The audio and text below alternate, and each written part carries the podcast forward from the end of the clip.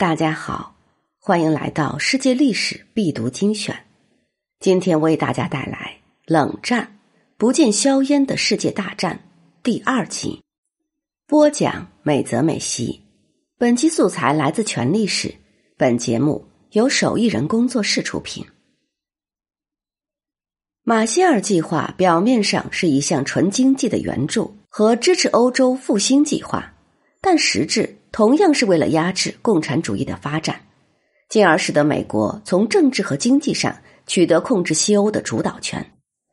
针对杜鲁门主义，苏联也出台了相应的措施：政治上成立九国共产党和中央情报局，经济上组织京沪会，军事上成立华约，以苏联和美国为首的敌对阵营形成。其次。两个超级大国之间的军备竞赛是造成冷战的另一个原因。在二战后期，原子弹显示出极大的战争威力，斯大林命令不惜一切代价研制出原子弹，并成立了 RDS- 杠一研究任务。此后，苏联不断增强军事实力，被认为对西方国家的安全构成威胁。美国开始氢弹。及其他致命武器的研制，同时，其他欧洲国家也参与了这场军备竞赛。在军事战备上，由美国领导的和控制的北约，则是一个纯军事组织。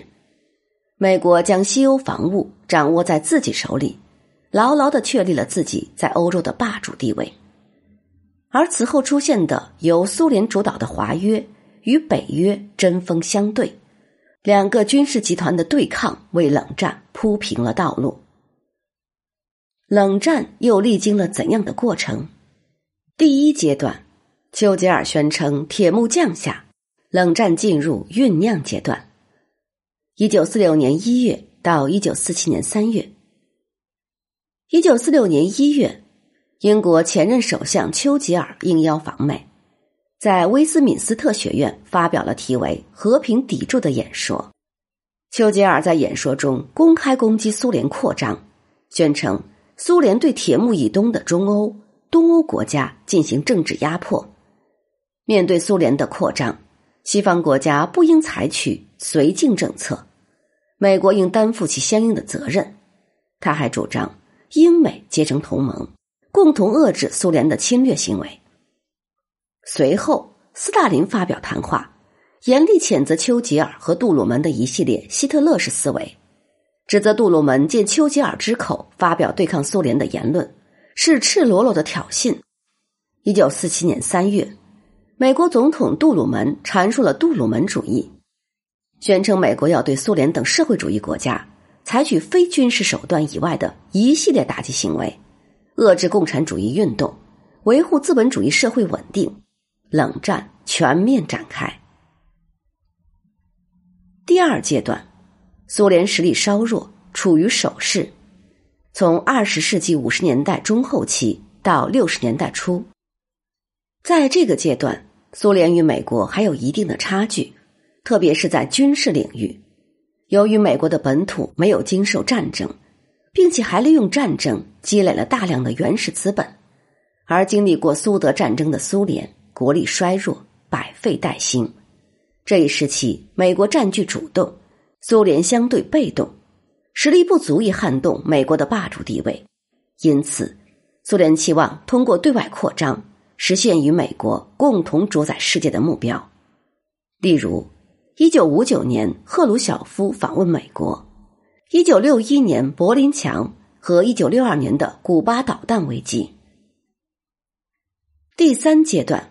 美国深陷越南泥潭，苏联趁机强势扩张，苏攻美守。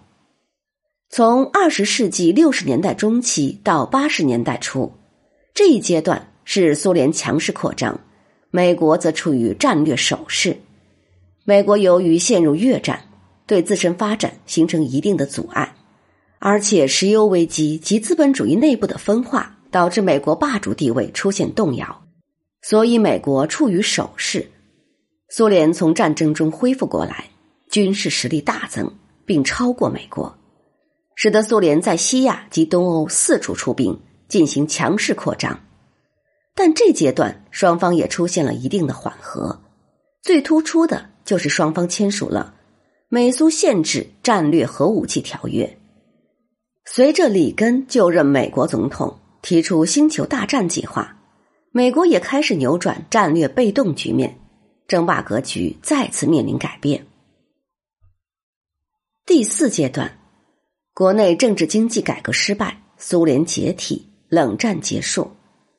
从二十世纪八十年代中期到一九一一年十二月二十五日，八十年代中期到苏联解体。这一阶段开始的标志是戈尔巴乔夫上台，在这个阶段里，苏联由于过度重视军事，出现严重的经济问题，进行全面收缩，而美国经济得到恢复，重新掌握优势。苏联在入侵阿富汗战争中承受了军事、经济和外交的沉重负担。为了解决国内经济问题，苏联集中精力和财力，着重于国内改革。最终改革失败，苏联解体，冷战结束。冷战结束后，美国成为世界唯一的超级大国，国际政坛逐渐呈现一超多强的局面。